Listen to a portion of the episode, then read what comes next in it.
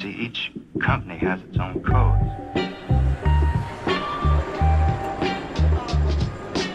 Bienvenue à tout le monde. Euh, je m'appelle Marion Pilas. Je suis une des quatre cofondatrices et co-rédactrices en chef de la revue La Déferlante, qui est cette saison euh, en résidence au Labo 148 de la condition publique. Et j'ai le plaisir d'animer ce soir la première euh, masterclass d'une série de trois euh, sur euh, la question euh, du genre. Ce soir, on va explorer la question des images avec Adeline Rapon, que je vais vous présenter. Mais avant ça, sachez qu'il y aura le 18 mai une autre masterclass avec l'écrivaine Chloé Delhomme sur le thème Écrire pour prendre sa place dans le débat public. Et le 8 juin, avec le journaliste et transactiviste Tal Madesta, sur le thème de la révolution et dans la rue, sur comment on reprend l'espace public. Euh, voilà. Et puis après cette masterclass-là, il y aura un drag show. euh, voilà, avec Eclipse, euh, Néréide et Catherine de Méditrance. Ça sera juste après. Donc là, on va parler avec Aline Rapon pendant, je dirais, à peu près 40-45 minutes, mais surtout, on a très envie que vous puissiez ensuite poser des questions, faire des remarques, nous raconter des choses éventuellement. Donc il y a un échange en tout cas entre nous et vous. Euh, voilà, donc n'hésitez euh, pas à partir du moment où, euh, où on aura fini un petit peu le- le- les explications au sujet du travail de- d'Adeline. Alors, Adeline, je te présente brièvement, puis on te présentera à travers ton travail. Vous m'entendez bien? J'ai l'impression que ça, c'est bon? Voilà, donc Adeline, tu as 32 ans, tu es photographe, mais aussi influenceuse, comme on dit. Tu es une, des premières blogueuses, sky blogueuse, pour celles et ceux qui connaissent. Euh, et euh, alors, corrige-moi si je me trompe, mais tu as été découverte par le grand, en tout cas le très grand public, euh, à peu près au moment du confinement, au moment où tu as publié sur Instagram, ça a été décliné en expo ensuite, une série de photos qui s'appelle Forme Faux. voilà, dont on va beaucoup parler ce soir. La photo que vous voyez derrière moi est issue de cette série. Voilà. Donc ce soir, on va parler d'images, de comment on produit ces images, euh, mais aussi de comment on les regarde et comment on peut intégrer dans ce processus une démarche de déconstruction féministe et antiraciste, notamment. Euh, avant de commencer vraiment d'entrer dans le cœur du sujet, quoi que ça soit déjà le cœur du sujet, je voulais vous rapporter quelques chiffres euh, que j'avais collectés euh, cet après-midi en préparant cette masterclass sur euh, qui photographie et qui est photographié. Donc c'est des données qui sont partielles parce qu'évidemment on manque d'outils pour, pour, pour savoir tout ça. Mais il y a un collectif qui s'appelle La part des femmes, qui est un collectif de photographes qui a compté, qui a compté sur la base des hum, rubriques portraits de Libé, donc la fameuse DER de Libé, euh, mais aussi le portrait de Télérama, et pendant sur, sur trois ans, sur trois ans de parution. Euh, et euh, ce collectif a compté que 85% des portraits de la DER de Libé étaient réalisés à l'époque par des hommes. Je vous laisse compter ce qui reste aux femmes et aux personnes non binaires et trans et voilà les autres personnes que les hommes, cis. Euh, et pour ce qui est de Télérama, c'était carrément 93% euh, des photographies, des portraits qui étaient faits par des hommes. Voilà. Pour ce qui est des personnes représentées, euh, bah, Télérama, sur trois ans, donc 150 portraits, il y avait trois personnes noires. Euh, et dans Libération, c'est un peu plus parce que, ça s'explique notamment par le fait que les personnes représentées étaient moins des célébrités, et plus des gens euh, aussi issus de la société civile. Donc il y a eu en tout cas 800 portraits et il y a eu 48 personnes noires photographiées sur ces trois ans. Voilà. Euh, dernier chiffre pour pas vous assommer, les femmes représentent 30% des photographes exposés dans les institutions ou dans les festivals, donc 30% des... en tout. Voilà. Euh, Adeline, on va un peu parler de ton travail quand même. Euh, pourquoi avoir choisi la photo pour t'exprimer? Et à quel moment c'est venu? Parce que tu as exercé différents métiers. Euh, je ne l'ai pas dit tout à l'heure, je ne sais plus, tu as été joaillère aussi. Ouais. Euh, voilà. Euh, maintenant, tu te définis comme photographe. Ouais, tout à fait. Ça a commencé comment tout ça? Moi, la photo, en fait, j'ai commencé ça très tôt. J'ai commencé au lycée et même un petit peu avant, parce que je suis un peu génération photo, les petits, les petits appareils jetables là qu'on avait et qu'on embarquait dans les dans les classes nature. Et, euh, et en fait, j'ai toujours fait plus ou moins de la photo. Et puis, euh, j'ai surtout appris à déconstruire la photo au lycée avec une prof euh, d'art plastique qui était fantastique, qui m'a en fait énormément fait aimer tout l'art moderne et donc la déconstruction de l'image avant de passer justement sur la reproduction même de l'image. Donc c'est quelque chose qui m'a toujours énormément influencé. Et, après, la photo, c'était aussi quelque chose qui était très social, dans le sens où ben, Génération Skyblog, on, partageait énormément ben, des selfies faits assez moches, quoi, où on se prenait en haut comme ça, dans les cul de poule et, euh, et avec des, retouches absolument affreuses. Euh, et, en fait, au fur et à mesure, ben, j'ai posté notamment euh, sur, sur un site qui s'appelait Lookbook, sur lequel on postait justement toutes nos tenues voilà, au quotidien. Et puis après, c'était sur mon blog. Et sur mon blog déjà aussi, je voulais absolument avoir des images qui étaient autres que banales, c'est-à-dire que juste se prendre en photo comme ça claque, j'avais déjà l'envie de créer des images qui étaient un peu euh, qui sortaient de l'ordinaire en tout cas. Et, euh, et, donc ça, ça a continué. Et puis même sur mon blog, j'ai déjà, enfin, je, jouais déjà énormément avec ma propre image dans le, genre, dans le sens où euh, je, m'imaginais dans d'autres positions. Il y a une image où, où par exemple, je, me suis transformée en une sorte de sphinge. une autre image où j'avais fait toute une série où je m'imaginais euh, poser, enfin m'imaginer en fait si, euh, enfin quelle tête j'aurais si j'avais vécu dans les années 1910, 1920, 1930, etc., etc., jusqu'à euh, jusqu'aux années 2000. donc ça, c'était tout un tout un travail que je faisais en plus de la mode, enfin blog mode comme on aimait appeler ça avant. Enfin, peu importe les étiquettes, dans tous les cas, j'ai jamais aimé ça. Mais mais voilà. Et donc effectivement, en parallèle, moi j'étais joaillière. Et la photographie, c'était pas quelque chose qui me semblait être euh, un travail qui était possible. C'est-à-dire que pour moi, c'était un hobby, c'était un truc fait à côté ou en dehors du, boulot. Et euh, vraiment, je n'imaginais pas du tout que ça pouvait être quelque chose qui pouvait me rapporter de l'argent euh, ou ça puisse être, vraiment mon métier à plein temps, quoi. Jusqu'à ben, jusqu'à il y a un an et demi. Jusqu'au confinement, enfin, ou juste après. Euh, on parlait de, photos, d'endroits où on poste des photos. Donc tu es sur Instagram et tu t'es mise à poster des photos sur Instagram pendant le confinement. Et qu'est-ce qui s'est passé à ce moment-là? Enfin, on, était tous et toutes, enfin pas tous et toutes, mais beaucoup de personnes dans le même contexte. Euh, voilà. Et, les réseaux sociaux ont sans doute joué euh, un, rôle important à cette époque-là.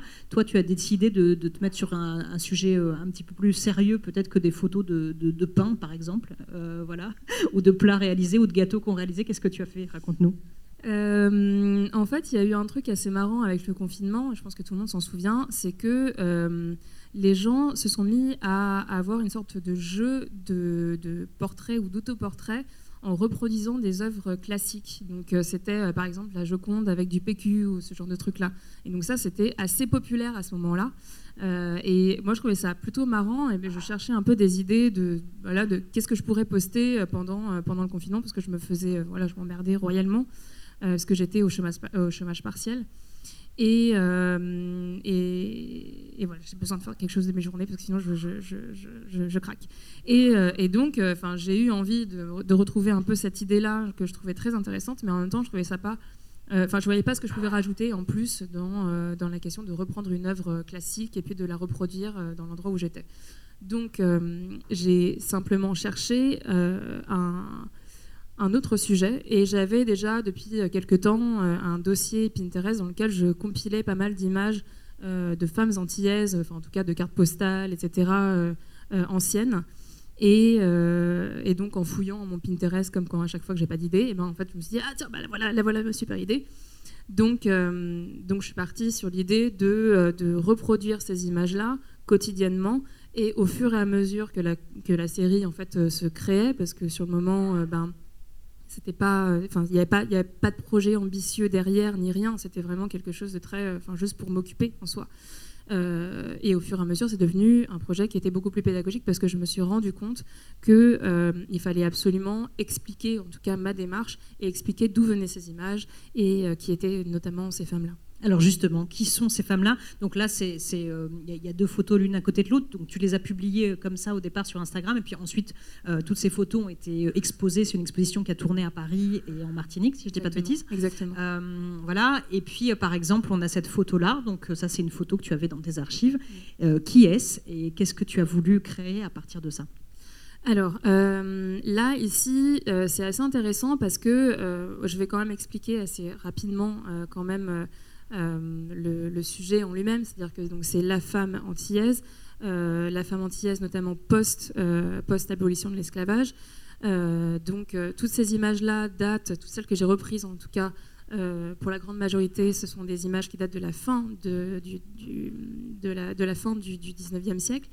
Euh, et, donc, euh, ce sont des images, euh, toutes ces cartes postales, qui ont servi à faire la publicité des Antilles pour justement voilà, donner envie, en tout cas aux métropolitains, comme les appelait à l'époque, de partir aux Antilles, de découvrir les Antilles. Et en fait, comment mieux vendre justement les îles? Eh ben, C'est par la femme, par le corps de la femme, et surtout par le corps de la femme qui est exotisé, qui est sexualisé. Euh, et qui est aussi mis dans une sorte de stéréotype. Donc euh, toutes ces cartes postales ont des, descriptions qui sont quand même assez euh, violentes, mais qui sont typiques de l'époque. Donc on va les appeler la négresse, la capresse, la mulâtresse, etc. etc.,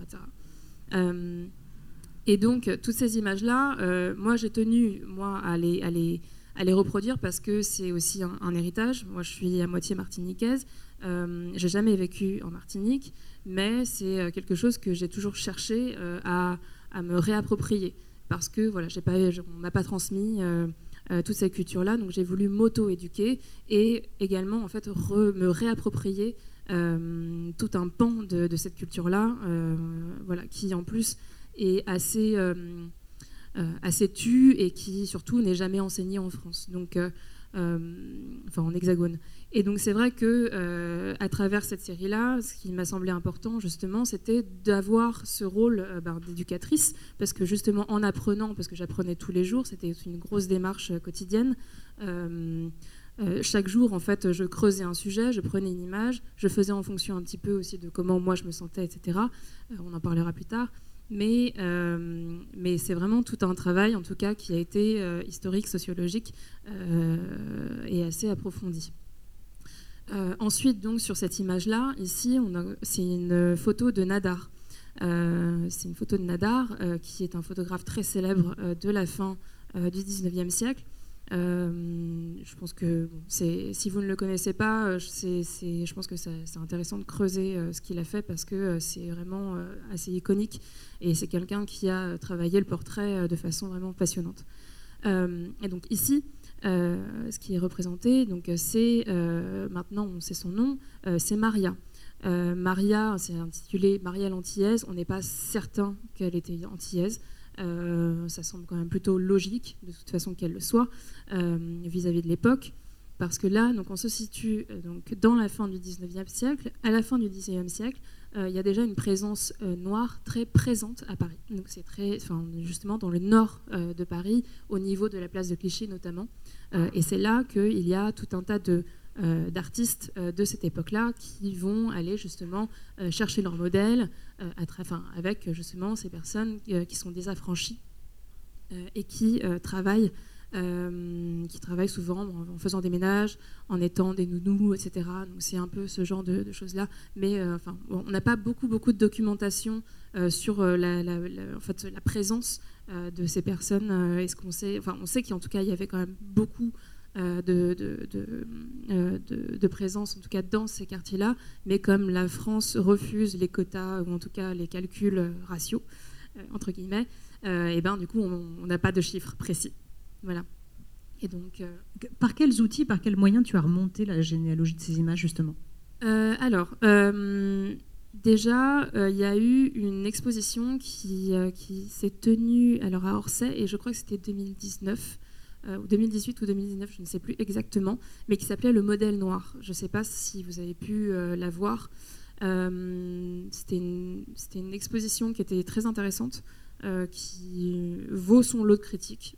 Voilà. mais qui, en tout cas, moi, m'a permis de découvrir tout un tas de personnalités euh, euh, noire, euh, notamment voilà, de, cette époque-là, et de cette photo notamment que moi je ne connaissais pas. Et cette image-là, donc effectivement, j'ai eu envie de l'inclure dans la série parce que j'avais envie de, sortir donc des clichés antillais, même si cette image-là est quand même assez cliché d'une certaine façon, elle est orientaliste en tout cas, mais de sortir des clichés antillais et donc de femmes qui vivent uniquement sur les Antilles et de parler également donc, de la présence des femmes antillaises à Paris donc, dans cette période-là. Et donc, euh, donc je ne sais, je, sais, pas si je l'ai expliqué assez clairement, euh, mais euh, en gros, toi, le travail que tu as fait, c'était de prendre des images anciennes de femmes colonisées prises en photo par des colonisateurs, enfin en tout cas des représentants du peuple colonisateur, et de recréer, mais si tu l'as dit tout à l'heure, de, recréer ou de réinterpréter, c'est à toi de nous le dire, finalement, une autre image, de faire naître une autre image de cette image en te prenant toi-même pour modèle. Donc vous voyez derrière nous, j'espère que vous voyez bien, donc ça, c'est ça, c'est un modèle, c'est toi. C'est moi. Euh, alors, raconte-nous comment a été faite euh, cette photo. Donc, d'après, d'après ce premier modèle, donc je, j'y retourne, voilà. Et puis avec quels moyens? Et puis surtout, comment elle a été pensée cette photo? Alors, euh, donc ça, donc c'est effectivement c'est un travail quotidien. À chaque fois, je choisissais une photo et puis je la reproduisais. Donc, je réfléchissais un petit peu à quel endroit j'allais la reproduire, avec quoi. J'avais très peu de vêtements parce que, ben, connement, j'ai pensé que le confinement ça allait durer que deux semaines. Et euh, donc, j'ai un peu transformé mes fringues. Euh, voilà, on retrouve toujours plus ou moins les mêmes dans cette série.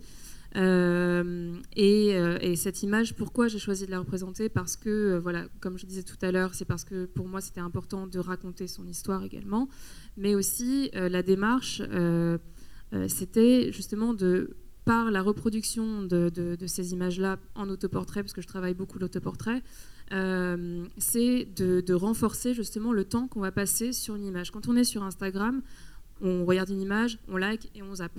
Euh, ici, étant donné que c'était sur un carrousel, on passait forcément d'une photo à l'autre. Et il y a un truc que j'aime bien, justement, c'est le jeu euh, des sept erreurs. Donc on va regarder beaucoup plus l'image de base et ensuite la reproduction, et puis on va y revenir.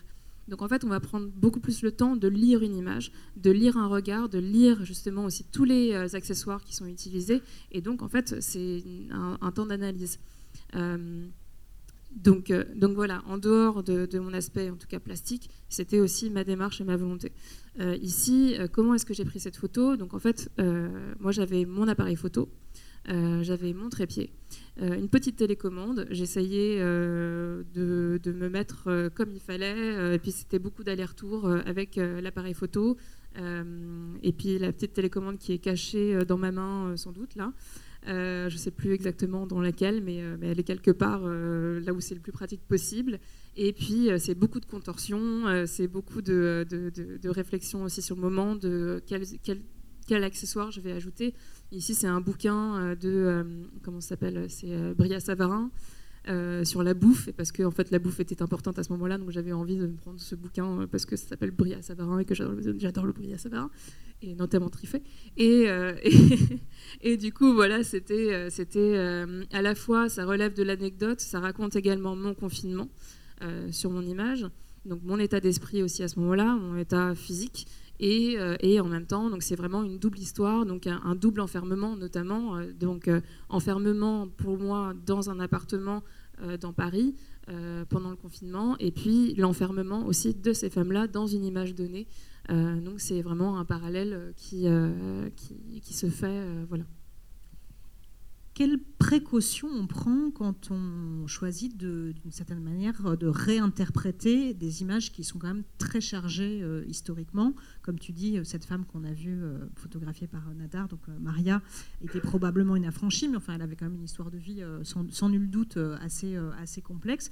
quelle, quelle responsabilité, enfin, en tant que photographe et en tant que modèle, euh, tu, as, est-ce que tu y réfléchis quand tu prends la photo? Est-ce que tu y réfléchis après coup? Est-ce que, est-ce qu'aujourd'hui tu as une réflexion différente là-dessus? Comment tu, tu intègres ça? Euh, J'avoue que quand, j'ai commencé la série, je me suis pas trop posé la question. Euh, j'ai vraiment réalisé les images un peu comme ça, puis au fur et à mesure, effectivement, plus ça prenait de l'ampleur et plus surtout j'avais de retours, plus je me suis rendu compte aussi de ce que je faisais. Donc c'est pas quelque chose qui a été immédiat parce que c'est voilà, c'est un projet qui s'est fait ben, au jour le jour. Quoi. Euh, et de toute façon, effectivement, pour moi, c'était important quand même de rappeler le fait que euh, moi, en tant que euh, femme métisse, claire de peau, je n'ai pas la, même... je ne suis pas placée de, la même façon. C'est-à-dire que moi je suis très avantagée d'une certaine façon par, le, ben, par mon physique, par mon apparence, par rapport à une femme noire qui va être, elle, foncée de peau. Euh, dans les médias, dans la représentation, dans la photo, etc. Mais ça c'est pareil, on y reviendra. Euh, donc en fait, par rapport à ça, également au niveau de moi, mon interprétation, comment est-ce que j'ai mon regard, etc. Ça c'est évident que je peux pas faire exactement la même chose et c'était pas ma volonté non plus. Euh, pour moi, c'était vraiment un dialogue entre les deux images et c'était pas la volonté de reproduire exactement l'image parce que ben, tout simplement, ben, c'est pas ma place et, euh, et c'est pas ce que je suis et c'est pas non plus mon vécu. Voilà.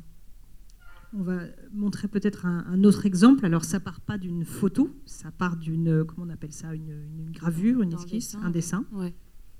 Tu peux nous dire, euh, donc Henri Matisse, c'est marqué dessus. oui, exactement. Bah, voilà. Donc là, il s'agit de, de, Matisse, donc c'est tout.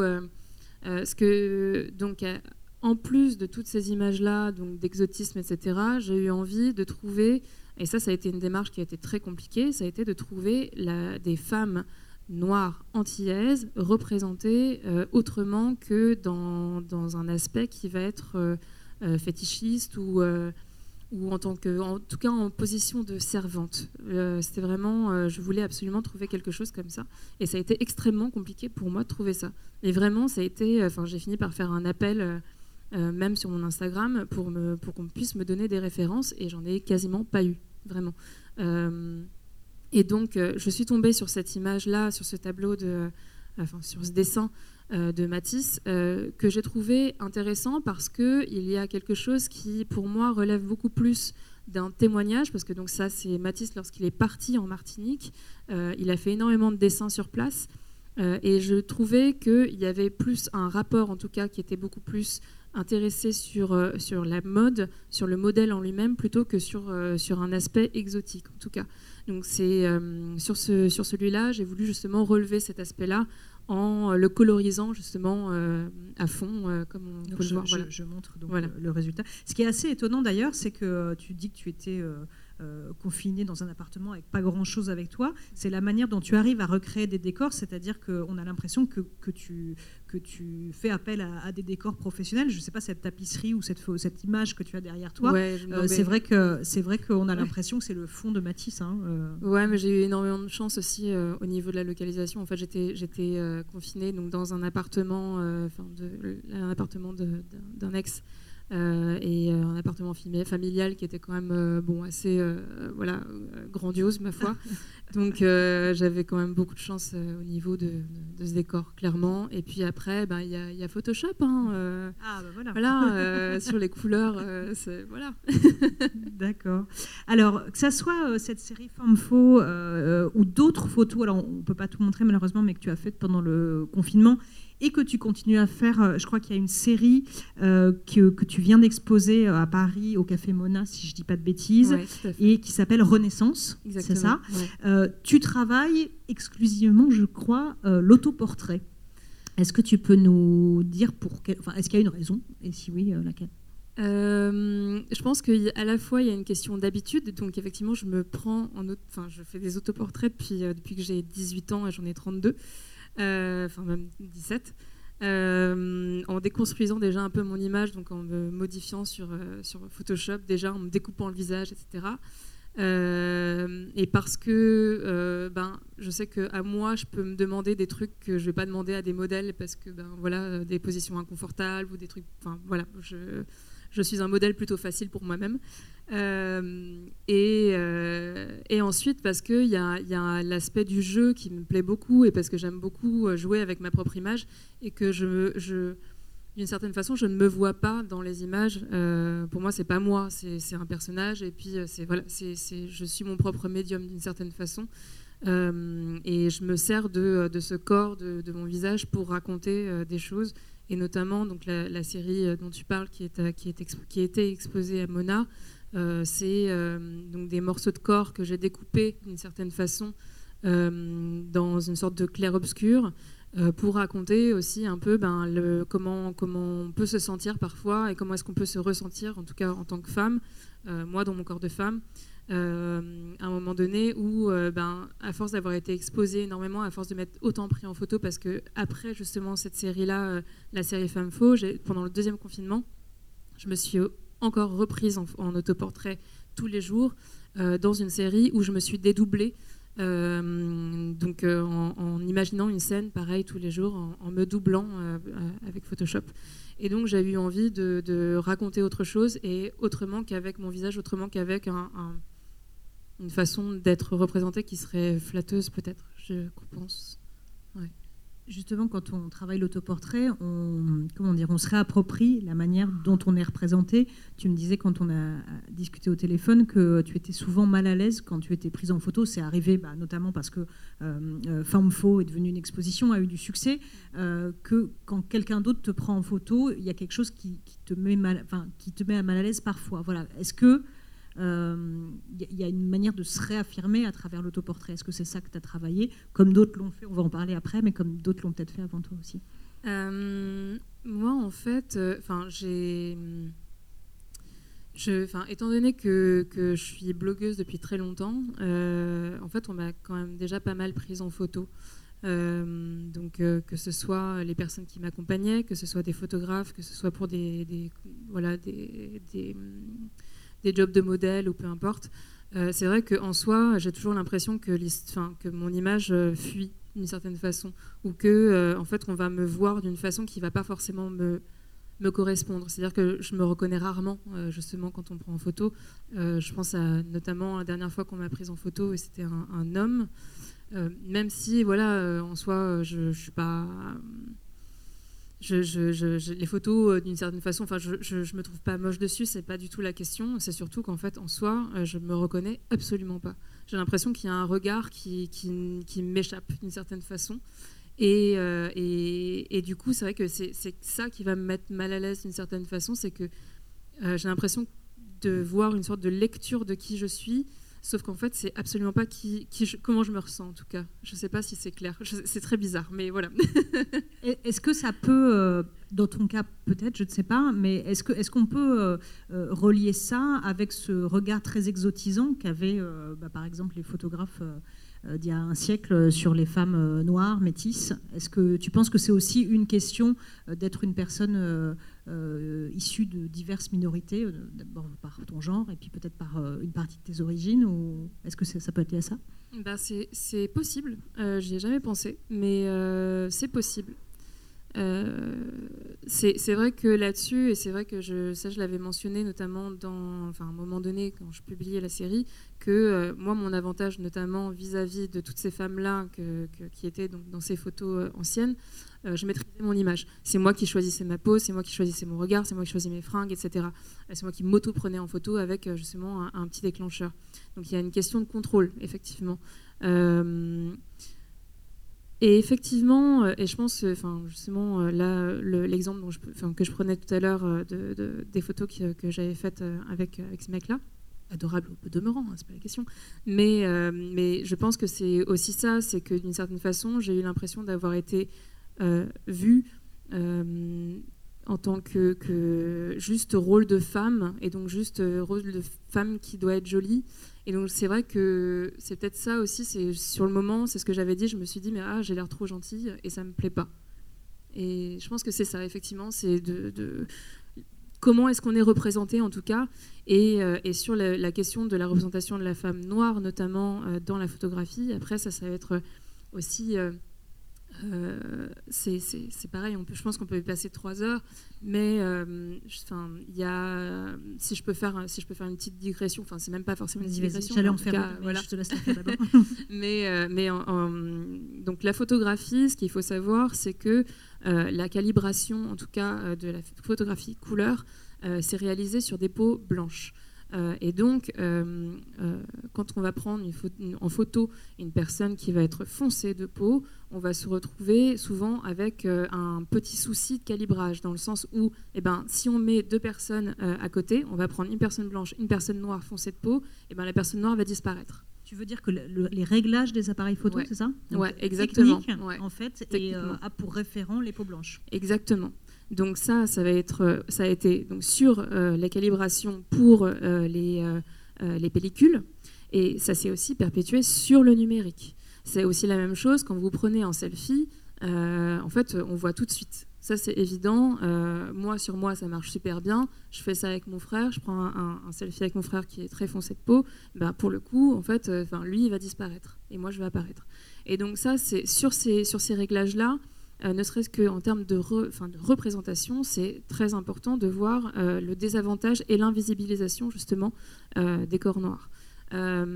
et qui se perpétue en fait, hein, voilà. qui commence un petit peu à se régler. je pense justement à ce photographe qui s'appelle Joshua Kissy, qui a collaboré avec Snapchat et avec Google et ça remonte à peut-être trois ans, quelque chose comme ça, où euh, il a fait, donc euh, il, a, été, lui, en tant que consultant, et en plus de ça, toute une communication aussi pour régler à l'intérieur des applications Google et Snapchat ben, justement le, les réglages de, de des selfies et des appareils photo, mais dans l'application. Par contre, c'est pas quelque chose qui a suivi dans, en fait, dans les appareils qu'on a aujourd'hui à ma connaissance en tout cas.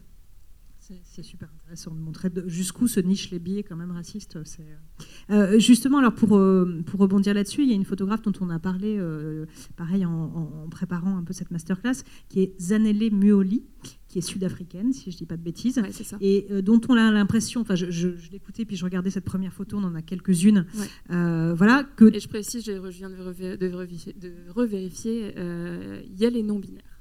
D'accord, il y a les non-binaires. Et que du coup, euh, euh, il justement, euh, comment, comment, comment le dire prend un peu le contre-pied de tout ce qu'on vient de raconter, c'est-à-dire que on voit que ces photos, il y a justement notamment sur la couleur, en fait c'est quelque chose qu'on, j'ai l'impression qu'on voit, qu'on voit très peu, en fait ces portraits femmes noires, mais aussi qui peut sembler euh, un peu la caricature, avec euh, là, dans ce cas-là, les lèvres blanchies, euh, des photos, des, des, black faces qu'on faisait à l'époque, enfin voilà, qui étaient des représentations racistes. Est-ce que tu peux nous dire, voilà, nous, parler un peu de cette photographe que tu connais et dont, tu connais le travail et qui sans doute t'inspire un peu? Ouais, j'ai découvert son travail il y, a, il y a quelques temps, ça fait pas si longtemps que ça. Mais euh, euh, je crois que c'est en. Euh, si, ça fait quelques années. Mais en, je, je l'ai découvert parce que la, première série que j'ai découverte de, cette photographe, c'est parce qu'il y a eu. Enfin, Yel a fait cette, cette, série de portraits de femmes lesbiennes sud-africaines et noires. Et, donc, c'était une longue série comme ça de portraits, justement pour les visibiliser. Et en plus de ça, à côté, euh, je voyais ces images-là, puis je me suis dit, bon, bah, du coup, euh, c'est la suite, mais c'est toujours la même personne, c'est étonnant. Et en fait, après, j'ai appris que c'était euh, des autoportraits. Donc, effectivement, il y a un travail de l'autoportrait qui est fascinant, qui, qui est sur cette volonté en fait, de foncer au maximum la peau. c'est au point où, sur certaines, sur certaines images, en fait, on ne voit quasiment que les yeux. elle met ses, ses, ses, lèvres en blanc sur la plupart, mais pas toujours il y a vraiment une, exploration euh, de, euh, des représentations, en tout cas, euh, soit, je dirais pas exotique, mais en tout cas sur la volonté de, remettre en question la représentation des femmes africaines ou des attributs africains. Et souvent, en fait, il, elle va détourner ces, bijoux, etc., en prenant par exemple des, euh, des, prises de courant euh, accrochées d'une certaine façon. Enfin, c'est fascinant, c'est un, boulot, euh, c'est un boulot génial. Enfin, je, vous encourage à aller voir. vraiment, j'adore ce qu'elle fait. Tu disais tout à l'heure, moi quand je me prends en photo, quand je pratique l'autoportrait, c'est une manière de me représenter comme j'ai envie d'être représentée. Tu, une, autre photographe qui t'a beaucoup inspiré, c'est ce que tu m'as dit en tout cas, tu vas nous en parler, c'est Cindy Sherman exactement. Euh, donc, je passe dans mon petit PowerPoint, voilà, aux photos de Tini Sherman, qui pratiquait l'autoportrait sans le nommer autoportrait. C'est ça. Voilà. Et pour quelle raison, voilà Et pourquoi alors Déjà, quelle place, euh, quelle place occupe cette photographe euh, dans ta vie et, dans ta pratique? Et, voilà. Et, en quoi tu, te sens des, des liens peut-être aujourd'hui de photographe avec elle? Qu'est-ce que vous avez en commun sur la question des représentations euh, Cindy Sherman, j'ai découverte au lycée. Euh, et après, elle n'a jamais quitté euh, ma tête. c'est une, donc une photographe qui travaille depuis les années 60-70 à peu près, qui effectivement pratique l'autoportrait mais qui refuse de dire que ce sont des autoportraits parce que ce qu'elle considère, c'est que ce sont des personnages, que ce n'est pas elle, et donc à partir de là, ça ne peut pas être un autoportrait, que je peux comprendre. Euh, euh, et, donc, dans toute sa démarche, c'est plusieurs séries où elle va explorer euh, des personnalités, où elle va explorer. En fait, ce n'est pas des personnalités précises, mais ça va être vraiment des tranches sociales. Donc, ça va être là, par exemple, les grandes bourgeoises américaines, mais les grandes bourgeoises américaines qui, qui ont passé, entre guillemets, la date de péremption, comme elle peut en fait jouer sur cette image-là. C'est pour ça que j'utilise ça. Euh, donc euh, en renforçant les rides, mais en même temps en gardant vraiment un aspect euh, très, enfin qui, va en tout cas nous interroger sur qu'est-ce que c'est qu'une femme une femme qui, qui, qui, n'est plus jeune, mais qui en même temps reste quand même très flamboyante, etc. Donc il y a tout un, tout un travail de, de réflexion sociologique et d'interrogation de toute la société américaine, surtout de la femme blanche américaine en tout cas, euh, euh, et, qu'elle va beaucoup euh, détourner. ce travail-là, c'est un travail de réinterprétation de tableaux célèbres, mais dans, la série, il y a aussi beaucoup de tableaux qu'elle va imaginer. Là-dessus, on retrouve le travail de comment s'appelle-t-il? Du Caravage, un autoportrait du Caravage. Et donc dans, ce, dans toutes ces séries-là, ce qui est intéressant, c'est qu'elle va prendre des, des elle, va prendre des attributs en plastique. Donc elle va prendre des faux seins en plastique, des, fausses jambes en plastique, etc. pour, se mettre à nu sans être nu et donc réinterroger aussi la, question de la censure américaine ou en tout cas de la fausse pudeur américaine. Voilà, c'est pareil, j'adore ce qu'elle fait. J'aime tellement ce qu'elle fait. Peut-être celle-là. Euh, là, c'est une de ses dernières séries où euh, elle reprend euh, des figures de bourgeois américains. Et donc, c'est la première fois qu'elle se, qu'elle va se grimer en homme. Ouais. Finalement, si on prend cet ensemble d'images qu'on voit, donc à la fois celles que toi tu, as faites, celles dont tu t'inspires, est-ce qu'on peut comment dire Est-ce qu'on peut euh, finalement euh, comprendre euh, ce que pourrait être, peut-être que toi tu l'expérimentes quand tu prends parfois d'autres personnes en photo, que ce qu'est une iconographie oppressive, est-ce que pourrait être une iconographie, une manière de prendre en photo non oppressive, euh, je dirais antiraciste, féministe? Est-ce que, est que finalement euh, ça passe forcément par l'autoportrait ou il y a d'autres moyens? Est-ce que toi tu l'expérimentes? Est-ce que tu te poses des questions quand toi tu prends des photos? J'imagine que tu as des photos de commande, tu travailles aussi pour la publicité. Euh, voilà, comment tu réfléchis en fait à ta posture de photographe par rapport à la personne que tu prends en photo? Alors quand moi je me prends en photo, euh, comme je le disais, en fait, moi je m'autorise beaucoup plus de choses et je m'autorise à devenir même quelqu'un d'autre. Euh, ou en tout cas, à, voilà, ça dépend du propos que je, que je tiens à, tenir en fait dans ma photo. Mais quand je prends d'autres personnes en photo, effectivement, je vais m'interroger énormément. Donc je vais voir, euh, il y a une question que je vais me poser d'emblée, c'est qu'est-ce que veut renvoyer la personne? Et pour ça, en fait, je vais tout simplement poser la question. Euh, pour moi, c'est la, photographie, c'est aussi une question de consentement. C'est-à-dire que si on me donne pas, euh, si, on me dit pas euh, ben, ce, que, la personne veut, ben, ça va être compliqué pour moi de savoir ben, comment l'aborder et comment lui parler et comment la voir et comment en fait traduire aussi ce qu'elle est dans cette image-là. et ensuite, il y a également de, de, de, voir comment euh, est-ce qu'on a tendance à représenter euh, les corps? Donc, par exemple, les femmes, on a tendance à vouloir les sexualiser énormément, vouloir en faire en sorte que, euh, eh ben, qu'on allonge énormément le corps. Donc, il y a des, par exemple, il y a des, des petits réflexes de, de, pose qui sont d'une certaine façon assez tristes parce qu'on va vouloir rallonger le, le, corps, on va vouloir mincir, on va dire bah, plutôt se mettre de trois quarts, plutôt comme ça, avec le visage comme ça, comme ça. Effectivement, donc ça, c'est tout, sont des règles qui euh, s'appliquent énormément pour les femmes. Et quand je prends des photos en photo des hommes, c'est jamais le cas. C'est-à-dire que vraiment, c'est, je, vois vraiment la différence entre les deux et c'est criant. Euh, et même au niveau du choix des images, c'est, enfin, mais du coup, euh, prendre une femme en photo demande, en tout cas me demande beaucoup de temps de réflexion et beaucoup d'écoute, beaucoup d'observation. prendre une femme noire en photo me demande également de faire attention à comment je vais placer mon éclairage, parce que ce n'est pas le même que pour des peaux blanches. c'est aussi de comment faire en sorte qu'elle ne soit surtout pas exotisée, parce que ça, malheureusement, c'est des choses qui arrivent énormément et qui arrivent encore aujourd'hui dans la publicité, euh, notamment. Hein, euh, c'est quelque chose qui est très présent.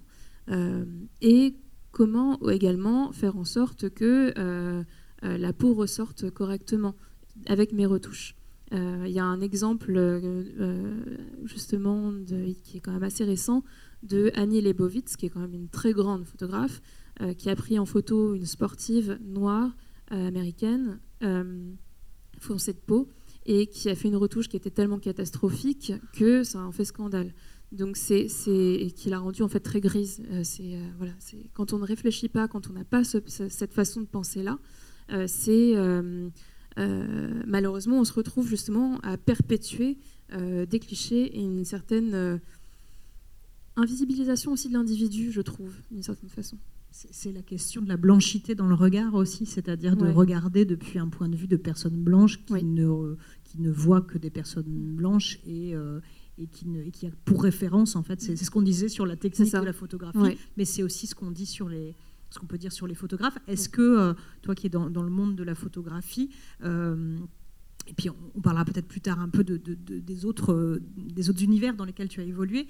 Euh, est-ce que des, photographes, euh, des photographes racisés, noirs de peau, métis, tu as, l'impression d'en croiser beaucoup enfin, Ou est-ce que, enfin, du coup, on ne sait pas très bien Est-ce que, que, est -ce que ces personnes-là travaillent Et est-ce que ces personnes-là ont accès à cette possibilité euh, de produire d'autres représentations, d'apporter un autre regard. Est-ce que tu as l'impression de...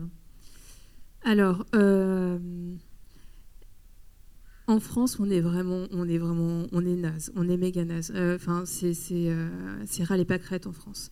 moi, j'ai quelques exemples, effectivement, de, de photographes que j'ai pu croiser, en tout cas en France. Ça a été toujours dans le cadre de euh, pour parler euh, euh, de, questions raciales ou pour, des, pour des jobs engagés ou ce genre de choses-là. Et c'est là où je peux les voir. Par contre, pour le reste, dans, dans les jobs mode, etc., non. Hmm. autrement, en fait, moi, ce que je vois, c'est l'évolution qu'il y a aux États-Unis, en Angleterre et au Canada. là, pour le coup, effectivement, il y a du boulot, il y a des personnes qui euh, qui sortent du lot et qui euh, font un boulot qui est assez impressionnant. Donc je pense justement, j'ai nommé plutôt euh, Joshua Kissy, qui est américain. Il y a Néhémie Lemal aussi, qui est une photographe et, directrice de la photographie, qui est canadienne, qui fait un boulot génial aussi, qui je pense va devenir quand même assez importante dans pas trop longtemps.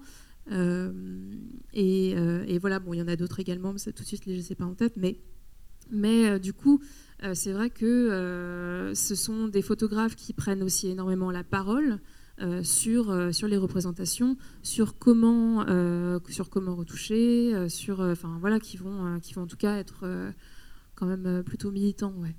Donc c'est plus, enfin c'est évidemment dans la question de l'accès de ces personnes-là, on va dire à, l'économie de la photographie, c'est-à-dire de pouvoir euh, vivre de leur travail, avoir des commandes, etc. Parce que c'est bien évident, enfin, quand je posais la question, évidemment, on sait qu'il y a des personnes euh, euh, racisées qui prennent des photos. Après, la question, c'est est-ce qu'elles peuvent en vivre? C'est comme, il y avait un chiffre que je n'ai pas donné tout à l'heure, mais sur les statistiques qu'on a, par exemple, on sait qu'entre hommes et femmes, le salaire médian d'un photographe, c'est 1400 euros par mois. C'est déjà pas beaucoup. Pour une femme, c'est 1000 euros par mois, le salaire médian. Donc, la question des personnes racisées dans le monde de la photographie, il y a aussi cette, cette histoire d'accès. Je lisais un article un peu plus tôt aujourd'hui euh, sur l'agence Magnum aux États-Unis, euh, qui avait euh, dû un peu sous, sous la pression, réviser, enfin non pas réviser, mais faire, faire, venir, faire entrer euh, des euh, photographes euh, femmes, hommes noirs.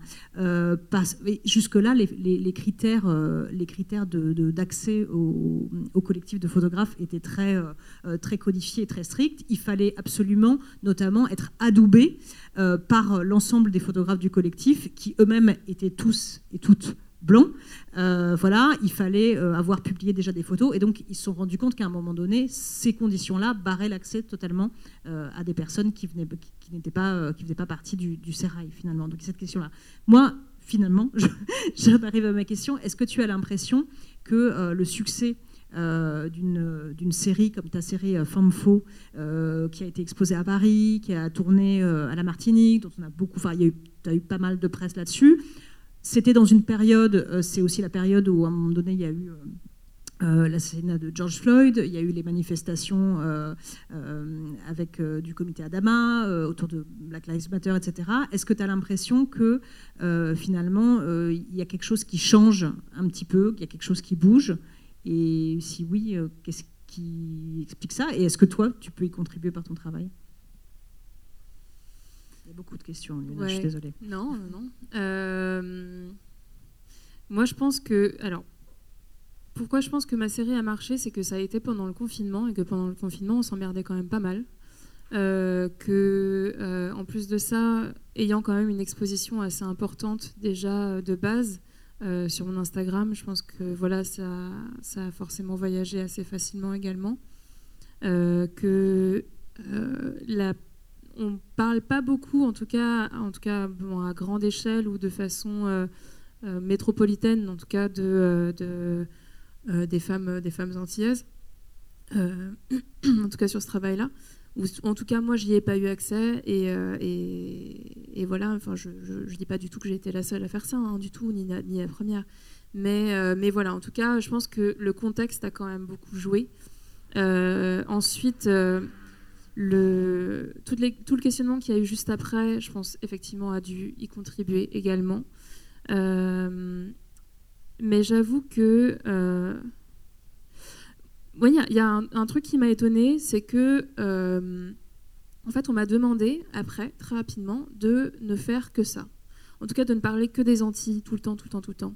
C'est-à-dire que à la fois, moi j'avais ce truc où, ben, moi ça ne me pose aucun problème, euh, qu'au contraire, je suis là pour en parler sans arrêt, sinon je serais pas là non plus, hein, c'est pareil. Euh, mais en même temps, euh, moi j'avais aussi ce truc où j'avais envie de dire, ben, en fait, je suis pas la seule, je vous ai donné quand même beaucoup aussi de, de références, beaucoup de personnes qui sont beaucoup plus calées que moi, même si voilà, j'ai bossé dessus, mais mais moi, je ne peux pas, en tout cas, être la voix des Antillaises euh, parce que tout simplement, bah, j'y ai pas vécu, euh, que euh, je suis, je suis métisse, que j'ai pas le même, voilà, pas du tout le même, la même façon de voir les choses et pas le même héritage. Bref. Bon. Et, après, c'est vrai que en termes de, de, de représentation, pour être très honnête, pour moi, c'est non, on est au niveau zéro. Enfin, en fait, en France, on est très hypocrite, c'est-à-dire que on a de la représentation dans les publicités parce que comme ça, au moins, bon, bah voilà, on a mis un noir, on a mis un asiate, on a mis un rebeu, c'est bon, et encore le rebeu, on en met euh, moins. Euh, mais par contre, euh, voilà, donc on a, on a notre pub Benetton, mais ensuite derrière, en fait, derrière, c'est absolument pas le cas. Derrière, tout le staff, eh ben, la diversité, c'est zéro.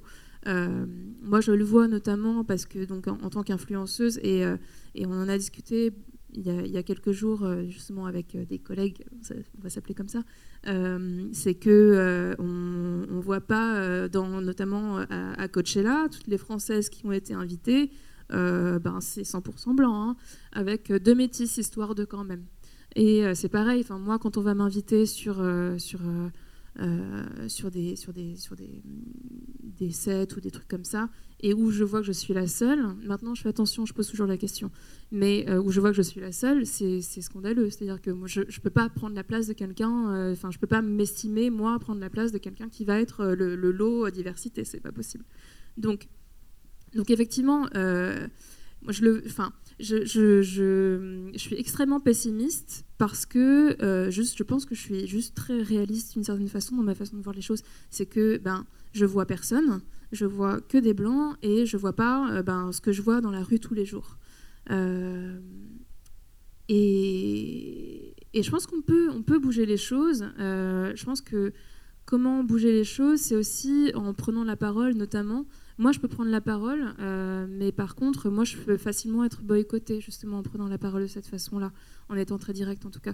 Alors que euh, si on était plein, si en fait tout le public, si les consommateurs, notamment, euh, en fait, demandaient justement des, des comptes, ben, je pense qu'il y aurait beaucoup plus de force, justement, dans, dans le changement qui pourrait justement s'opérer. Puis il y a l'histoire des chiffres et du fameux comptage. Euh, on, reparle de, ce collectif. Je vous invite à aller voir leur travail, donc euh, la, part des femmes, et voilà, qui, euh, qui, compte, parce que c'est important de compter, de, connaître les chiffres et de qui est représenté et qui ne l'est pas. je propose qu'on passe la parole au public, où je suis sûre qu'il y a des questions sur tout ce, monde présent. La première est toujours la plus difficile. Ah, c'est toi.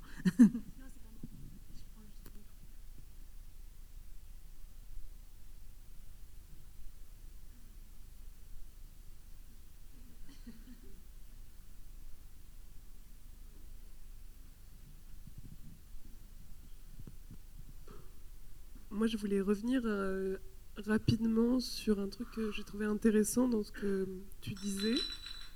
Tu disais que quand toi, on te prenait en photo, tu te reconnaissais pas, mais que dans tes autoportraits, c'était jamais toi, et c'était toujours des personnages. Et du coup, j'ai trouvé ça intéressant, et j'aimerais bien savoir, euh, du coup, euh, peut-être que tu reviennes sur ce truc-là, sur en fait, c'est pas toi, et en même temps, c'est peut-être plus toi que quand quelqu'un d'autre te prend en photo c'est pas vraiment une question, mais c'est plutôt euh, un truc qui m'a marqué dans, ta formulation.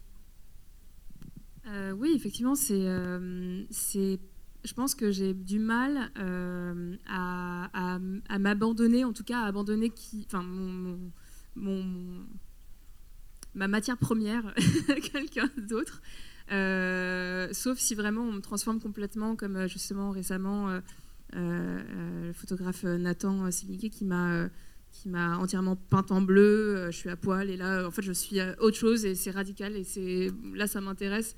Euh, je pense que c'est surtout que je n'aime pas euh, l'idée de quelqu'un qui va chercher absolument à, à, me prendre en photo de façon embellie peut-être et parce que peut-être parce qu'en soi ça m'intéresse pas beaucoup. Je pense que c'est plus une question d'intérêt peut-être, je sais pas. ouais. Ouais.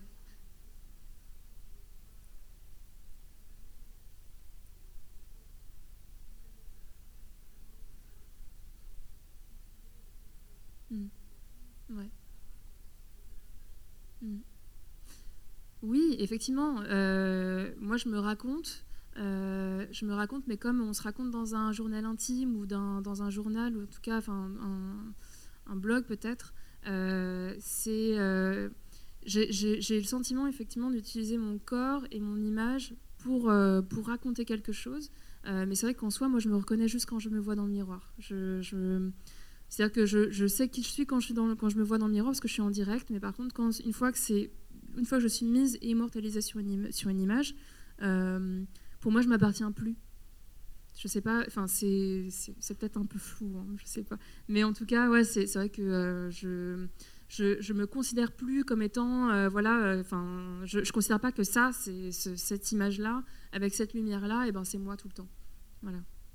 Je sais pas. Il y a quelque chose de l'ordre de la performance en tout cas. Ouais, de, de, la performance et de, d'une dire d'une recherche d'une exploration de ton identité peut-être aussi ouais, ouais mais c'est je sers à quelque chose quoi. Cette image là elle sert à quelque chose quoi. Ouais. D'accord. Est-ce qu'il y a d'autres questions? Là-bas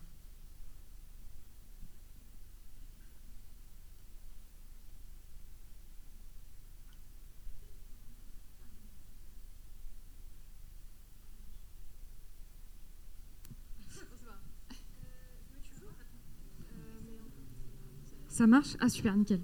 Euh, je voulais savoir, donc si j'ai bien compris, l'exposition a été présentée à Paris, c'est ça? Et en Martinique? Je voulais savoir si les retours du public avaient été différents euh, à Paris ou voilà, dans les deux lieux.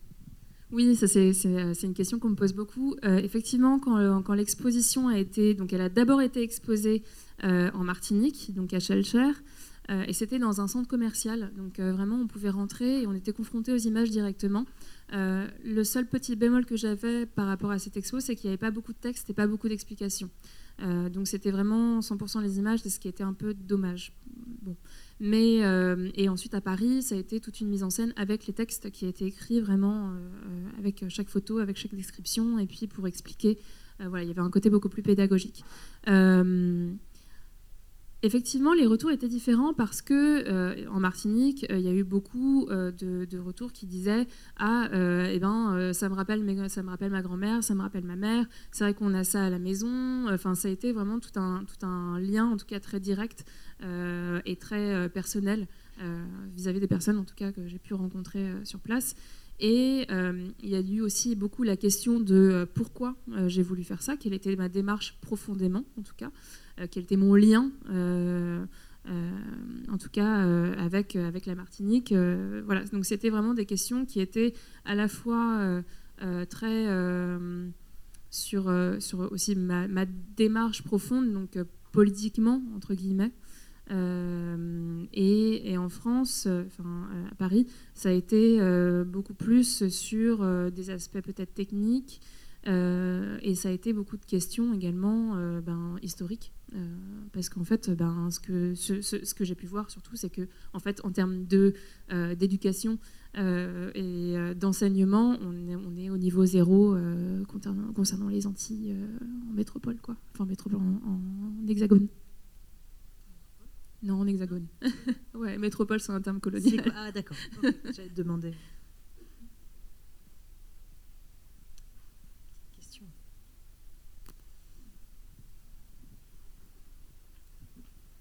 Euh, je voulais savoir euh, pourquoi l'exposition sur la représentation euh, des personnes noires, qui était en 2018 ou 2019, pourquoi ça avait eu son lot de critiques, c'était problématique, voilà. Ouais. Donc cette expo s'est passée donc à, Orsay. C'était une expo itinérante. Donc à la base, elle était américaine et ça réunit donc, je, sais, enfin, je résume assez rapidement. C'était une exposition qui avait pour volonté de raconter la place du modèle noir dans l'art. le plus loin qu'on puisse remonter en tout cas. Enfin, je crois que c'était pendant pendant je crois que c'est à partir du 17, e siècle, je crois. J'avais en tête le sous-titre de Matisse, enfin sur euh, de, peintre euh, Matisse à Jéricho, mais c'est peut-être pas ça, non? Non, c'était un peu avant parce qu'il y avait des tableaux. Enfin, en tout cas, je crois que c'est à partir de, de peut-être de, 1789 ou un truc comme ça. Enfin, je crois que c'est dans ces eaux-là, en tout cas. Euh, ouais, je crois que c'est ça. Enfin, c'est Orsay, donc ça doit être ça. Euh, et, donc, euh, et donc voilà, donc c'était tout un tas de tableaux, euh, de caricatures, de représentations, de photographies, etc., qui étaient, qui présentés dans cette expo. la version française a été un petit peu épurée, sans faire de mauvais jeu de mots, et donc, comment dire Quand je suis allée, moi j'ai été assez surprise par la violence euh, de, des, images, et en tout cas euh, par, euh, par la froideur en tout cas de la présentation de tout ça. C'est-à-dire qu'il y avait un bon nombre de trigger warnings, c'était bien, bien, bien compliqué, et notamment parce qu'il y avait quand même beaucoup d'enfants qui étaient présents, donc de familles, et justement en allant au musée en général, c'est vrai que ben, en termes de personnes noires présentes, c'est quand même pas souvent. Et là, il y en avait quand même beaucoup, et notamment des enfants. Et c'est vrai que euh, moi, en les voyant et en voyant les images, moi-même qui me sentais pas bien vis-à-vis de ces images-là, je me suis dit qu'en tant qu'enfant, ça devait être aussi quelque chose. Mais bon. Euh, et en plus de ça, donc il y avait tout un narratif qui, qui était très froid, qui était très un peu foutoir.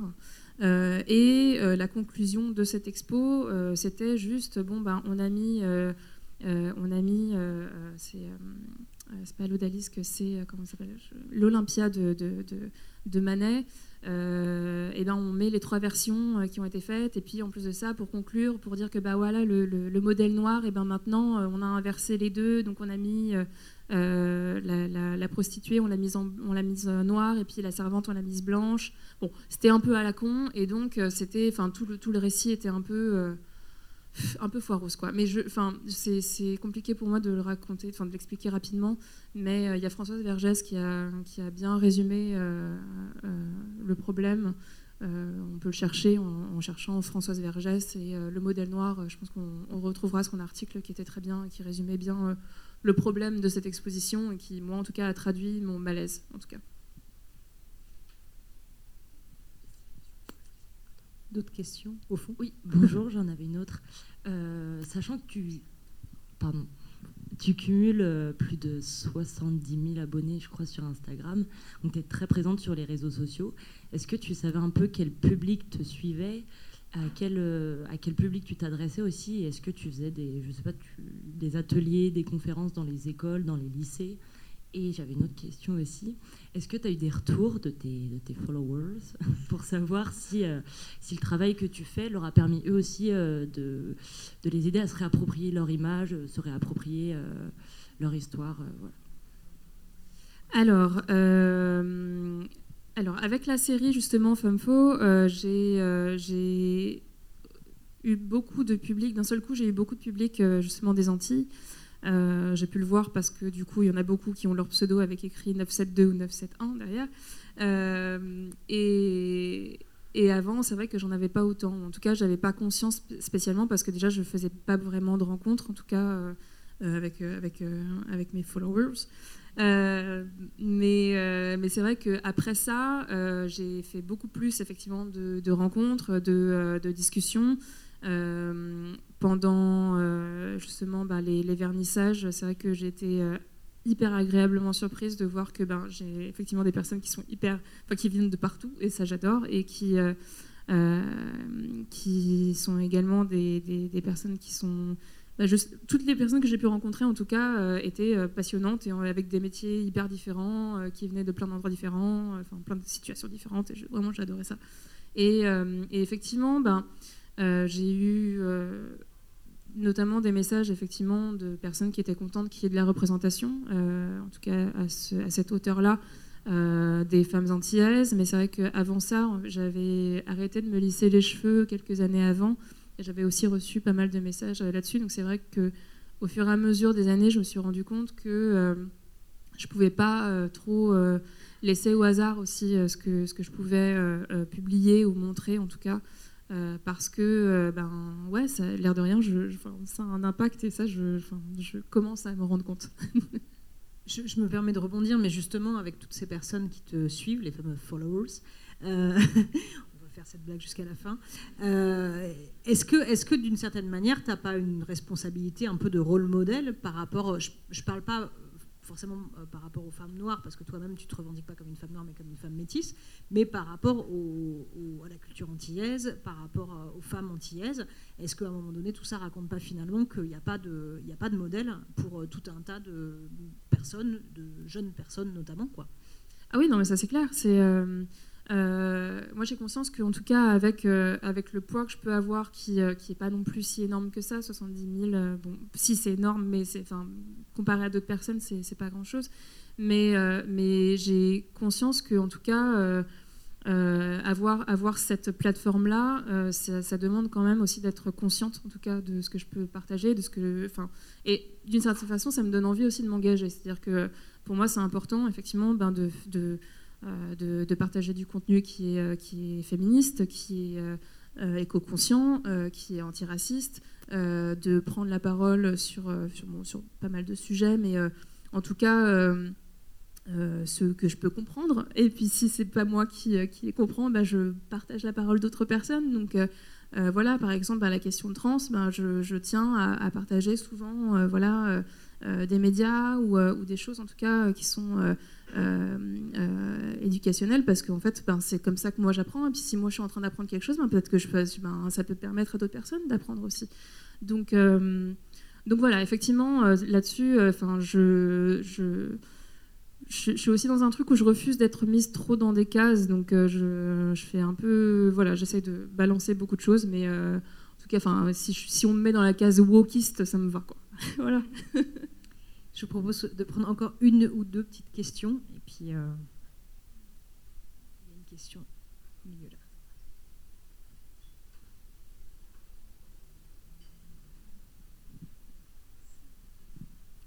Bonjour, alors ma question, elle concerne ta série sur les femmes antillaises. Euh, je voulais savoir, en tant que femme euh, métissée martiniquaise ayant vécu en France, comment tu as fait pour ne pas te, trop te laisser envahir par des remises en question sur parfois, parce que je sais qu'en tant qu'enfant métisse, on peut vite se remettre en question sur notre légitimité, notre place, la peur aussi de mal faire par rapport à nos origines.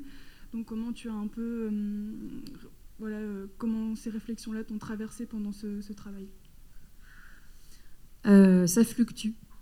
C'est-à-dire que c'est encore le cas aujourd'hui. Il y a toujours des moments où, euh, comment dire, il y a des moments où je me, je me dis bah ouais, mais Adeline, t'as bossé, euh, t'es, euh, enfin, t'as une certaine légitimité parce que ben, non seulement effectivement ben, tu parles de, tes origines, tu parles de ta famille, mais aussi ben, t'as, as bossé. Enfin, voilà. Et, mais en même temps, bah, derrière, oh, je, ça va redescendre et puis je vais me dire non, mais franchement, enfin, comment tu peux oser faire un truc pareil? Il y a quand même d'autres personnes qui peuvent le faire à ta place, etc. Et puis après ça remonte. Enfin, voilà, c'est beaucoup de remises en question. Et après, c'est vrai qu'il y a aussi quelque chose qui est assez typique, en tout cas euh, des personnes antillaises, métisses ou non, en tout cas, et qui euh, vivent en métropole. Euh, ah, je vais, un jour. qui vivent en hexagone, plus je dis jamais, c'est qu'il y a vraiment cette question de la légitimité. C'est ben, du coup quand, quand, quand on retourne justement dans les îles, ben, comment est-ce que nous on est perçus? On est souvent perçus comme des métros. Euh, et, donc comme des personnes qui sont pas vraiment euh, des, euh, des t'es pas vraiment martiniquais, t'es pas vraiment, t'es pas vraiment guadeloupéenne, etc. Et, et ça, c'est quelque chose qui, effectivement, au niveau de l'identité, au niveau de, l'autoperception, en fait, ça donne un peu cette impression qu'on n'appartient à rien. et, c'est vrai que ben, moi, ça m'arrive souvent, c'est-à-dire que euh, ne serait-ce que ben, sur certaines références, euh, sur euh, je sais pas, la musique ou sur la bouffe, ou je sais pas, sur, enfin, peu importe, peu importe. ben, quand je suis avec des potes et que c'est des potes qui sont pas du tout entiers, et eh ben, je, parfois je me sens un peu Enfin, euh, tu sais que tu te fais une auto, une auto blague, tu vois. Mais, mais il y a personne qui capte autour de toi, tu vois. Alors que bon, bah, quand on se retrouve avec des potes, euh, avec des potes entiers, ben là-dessus, euh, le dialogue est autre. Mais aussi parce qu'on a un vécu qui est commun, parce que ben on est tous ben, des métros, quoi. Et après, quand, quand je vais effectivement aux Antilles, ben, en plus de ça, mon père m'a jamais appris à parler créole, donc voilà, ben, voilà, il, a merdé beaucoup de choses, notamment ça. Euh, du coup, bah, si tu veux, ben, effectivement, ben, sur place, je suis là, je comprends ce qui se passe, mais je suis incapable de répondre. Du coup, je dis bah ouais, ouais, ben, ouais, non, oui, j'ai compris, mais enfin, super, oui, ben, je, je, je, comprends l'insulte aussi, il n'y a pas de souci, mais je peux pas te répondre, tu vois. mais voilà, non, il y a tout un truc, effectivement, de, sentiment, en tout cas, de jamais être trop, euh, trop à sa place. Et aussi, en soi, c'est quelque chose que je peux comprendre. Euh, c'est le besoin, en tout cas, de se retrouver en communauté euh, euh, ce besoin de euh, justement de safe space par moment et de, retrouver des, petits moments. Et je pense que ça, c'est quelque chose qui est important, qui n'est pas forcément facile à trouver, notamment. Moi, j'ai trouvé il y a pas très longtemps, en fait. ce safe space et de retrouver en fait des personnes bah, qui viennent des Antilles, de me retrouver dans un groupe de femmes noires. Et en fait, d'une certaine façon, je mélange pas beaucoup mes groupes d'amis parce que j'ai conscience que ben par moment, en fait, on a besoin de se sentir comme ça avec certaines personnes. Et puis, ben, parfois, comme voilà, c'est euh, parfois ce, enfin, cette identité multiple et qui est euh, aussi, enfin, pour les personnes queer, c'est quand on, quand on a besoin de se, de se sentir entre nous. Et ben, voilà, moi, j'ai besoin d'avoir aucune personne hétéro autour de moi parce que sinon, j'arrive pas à parler. Donc voilà, c'est euh, tout un truc de enfin, cette représentation-là, elle est à la fois donc, euh, dans, dans, dans les images et, euh, et, aussi autour de nous au quotidien. Et voilà, moi j'essaye de, de me sentir, d'essayer de me sentir légitime en tout cas, parce que c'est pas forcément le cas non plus tout le temps. mais j'ai conscience que ça peut aider par moment, ou en tout cas on se sent peut-être un peu moins seul par moment. Voilà. Allez, une dernière question, là-bas au fond. Bravo. Euh, jamais trop tard. Je vais situer ma question. Moi, je suis née en France, mais mes parents sont nés à Madagascar. Et tout à l'heure, tu parlais de la question de euh, light skin, dark skin, enfin, noir mais clair ou noir mais foncé. Comment est-ce que tu te situes dans ton travail et comment est-ce que, parce qu'on parlait de légitimité, etc. Comment est-ce que tu situes ta légitimité ou tu gères ta légitimité par rapport à ces questions?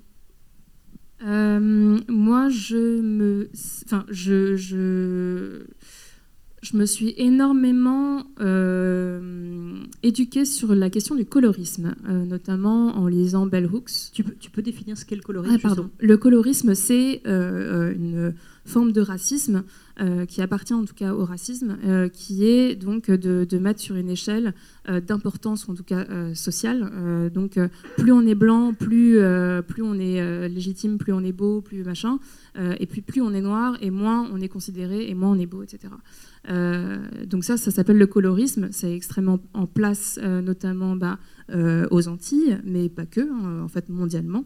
Euh, petit, vous pouvez avoir un petit exemple quand euh, vous regardez les films sur Netflix, euh, regardez les femmes euh, noires, en général elles sont vachement plus claires que tout le reste du casting. On peut avoir la fille de deux personnes noires qui en fait va être interprétée par une femme métisse. Voilà. En gros, les femmes noires, on les voit pas, elles n'existent pas, sauf quand c'est pour incarner des, des, des femmes méchantes.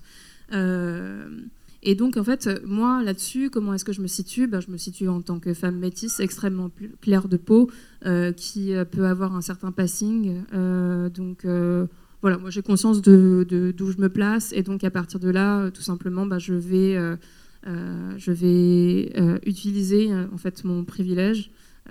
et c'est comme ça, justement, que moi, je retrouve aussi une certaine légitimité. C'est que ben, je sais que si moi, j'ai la lumière, ben, en fait, ça veut dire que je peux prendre d'autres personnes et les mettre dedans aussi.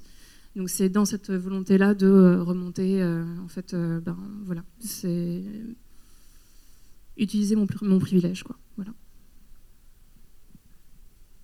Bon, c'est passionnant, on va s'arrêter.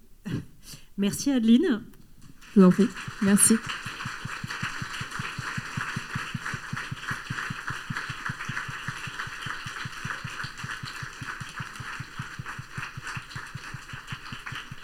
Merci à toutes et à tous. Euh, donc, plusieurs infos.